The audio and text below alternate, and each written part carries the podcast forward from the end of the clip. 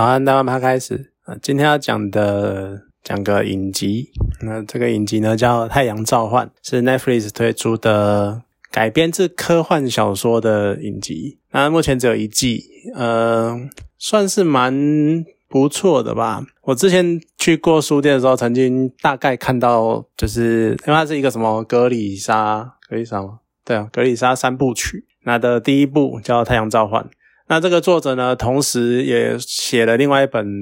还是另外一部书，叫做《乌鸦六人组》。总之呢，为什么会提到乌鸦六人组呢？因为影集的拍摄呢，把乌鸦六人组的部分，至少大概看起来啊，是有把乌鸦六人组的一些设定跟人物放进去影集里面，放到《太阳召唤》这个影集里，然后就分享同一个世界观。然后去进行故事的推进，可能是为了增加一些戏剧的丰富度吧。可是反而让我觉得，可能乌鸦线是比较好看的。反而太阳召唤的原本那种科幻的冒险感的这一条线呢，反而就觉得有点，唉，原因等一下再给你，等一下再说吧。总之，它的剧情架空在一个。蛮有趣，哎，它剧情设定蛮有趣的，就是在一个特殊的有一个特殊的族群，这个这些特殊的族群的人呢，他们天生具有魔法天赋，他们就是可以。再根据每个人擅长的特长而去分成，比如说可能是擅长用火的，然后叫火术士，或者是擅长用风系魔法的，然后叫风术士。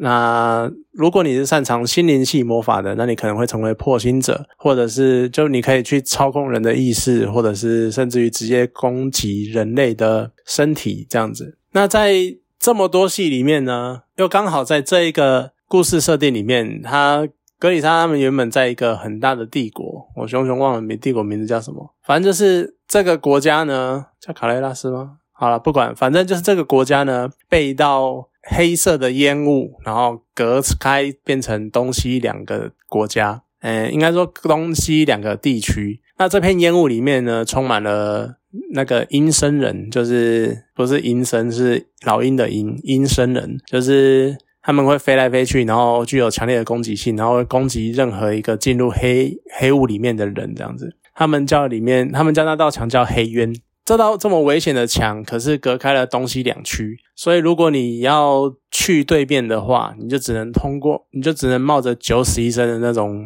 冒险，然后通过这面墙。那他们一直以来呢，都在想办法寻找能够消灭这道墙的方法。那这道墙怎么来的呢？是源自于刚刚讲的，就是有各式各样的，除了元素系的魔法师之外，然后还有心灵系的。那它另外呢，也还有两种，一种呢是黑暗系的。那在故事的一开始，在剧情的一开始呢，就有出现一个黑将军，他就是黑暗系的术士。那他呢，据称。一开始的据称是他的祖先也是黑暗系的魔法，那黑渊呢，就是因为黑暗系魔法的当初那一个所谓的异，反正是黑魔法师之类的，他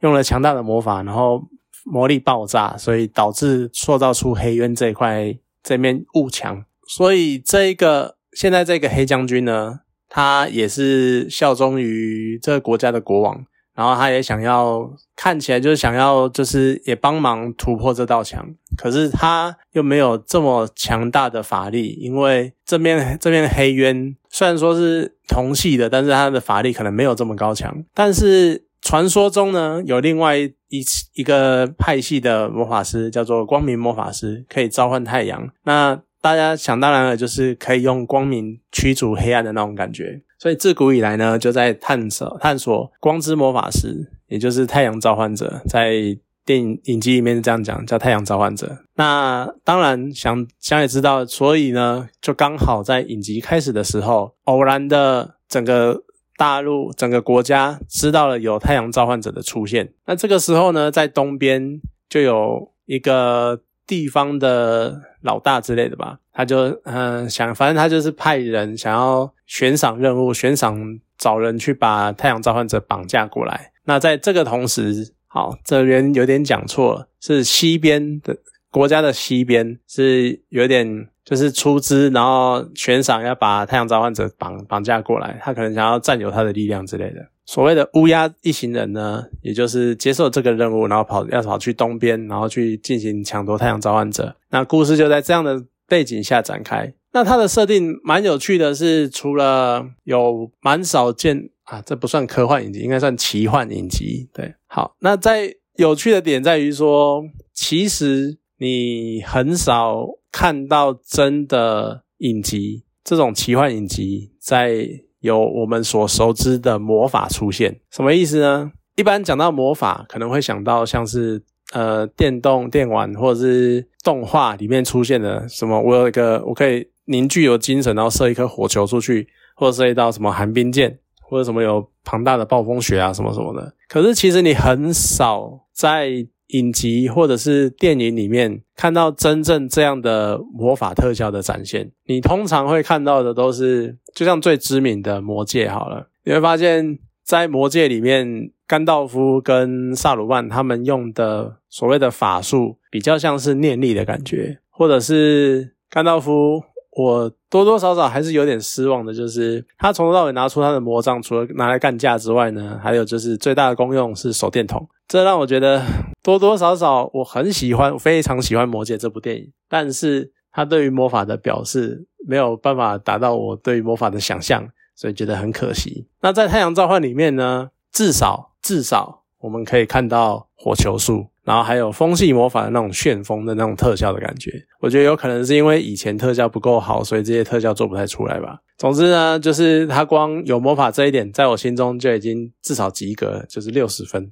那另外一方面，它的国家设定其实也蛮有趣的。刚刚有讲到，它被雾墙分割成东西两块。那东边呢？那这个。东西两块呢，就是他们在这个国家下面有两大军团。第一军团呢，就是有点类似普通人组成的军队。那第二军团呢，就是魔法师军团。而在故事的里面呢，魔法军团也就是第二军团，东都都都集中在东边那一块。然后西边呢，呃，第一军团呢被分成东西两块，就东边有第一军团，但西边也有第一军团。而第一军团的老大统领。第一军团的统领在西边，那这是一个有点类似势力上的分布。那当然中间有就是出现一些传言，说什么呃西边的第一军团统领想要独立啊，类似这样的情况。那他在我觉得另外一个有趣的点，就是他在人物或者是环境的表现上，也表现出那种东西帝国东西区域的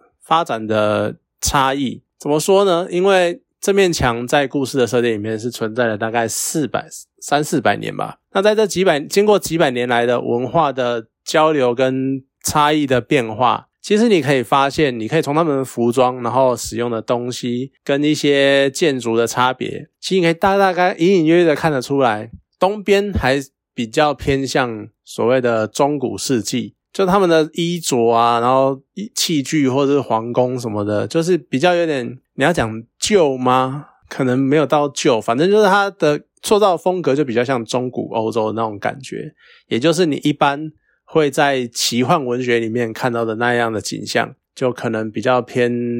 早期的年代。那西边呢？诶，西边就发展成你会感觉比较像是比较近代的，比较像。可能十八、十九世纪的那种风格，就你可以看到这种微妙的差异，就也是蛮有趣的。就不知道他们的武器演化有没有多大的差别，因为大概看一下，好像毕竟它没有很大规模的战争场面或什么的，就看起来好像东边的第一军团比较还停留在冷兵器的阶段，那西边的第一军团已经有枪炮的感觉。总之大概是这个样子，而且在交通工具上好像也有点差异。像东边要跨过影墙，就是那个黑渊去西边的话，故事一开始的时候他们是用船，而且是那种比较久旧的那种木头船。可是当故事里面有一段是西边的乌鸦他们要偷渡来东边，诶，他们用的是轨道跟火车，你就可以感受出那种科技发展的差异，算是蛮有趣的。那总之呢，哎，你看它的那个背景设定不错，环境设定也不错，那剧情呢也还蛮不错的，就是蛮有张力的，然后就是那种悬疑呀，然后平常彼此对话的，就是也是蛮符合我对奇幻影集的期待。但是这部戏有一个我觉得非常非常大的缺点，就是。主角的演技。女主角呢，这边小小爆个雷，可能也没有多大的雷。这是女主角，她就是太阳召唤者就对了，她就是主角中的主角，她不是什么爱情故事或什么有的没的，不是，她就是主角。那她是太阳召唤者，她的戏份一定非常的重。但是她的演技呢，我上一次看到这么烂的演技，应该是《暮光之城》里面的贝拉吧？对，没有错，我知道克里斯汀·斯图瓦，她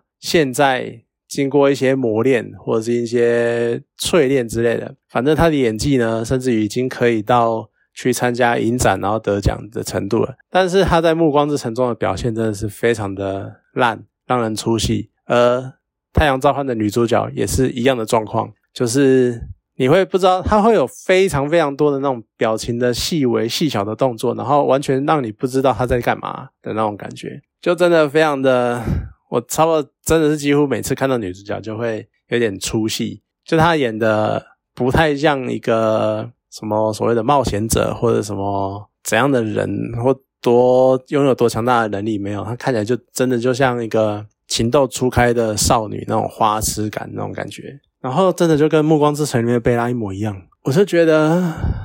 更让人扼腕，已经到扼腕来形容的是，因为她是主角。所以他的戏份超级多，所以你要一直看他演戏，这真的是让人觉得非常的还好。他的其他设定跟乌鸦线的剧情够有趣、够强，所以支撑了我继续看完这部影集。总之呢，他目前接到了一个蛮有趣的顿点。那接下来我也不知道，因为我没有看过小说，所以我不确定他是把第一部《太阳召唤》的片段拍完了呢，还是其实拍只有拍到一半。反正总之故事还没有结束，还会再继续接下去，可能会有个两三季吧，因为它是原本是三部曲，那就期待它后面会有更有趣的故事，然后希望女主角的演技能够再更精进一点哦。那今天这部影集就介绍到这边，好，谢谢大家。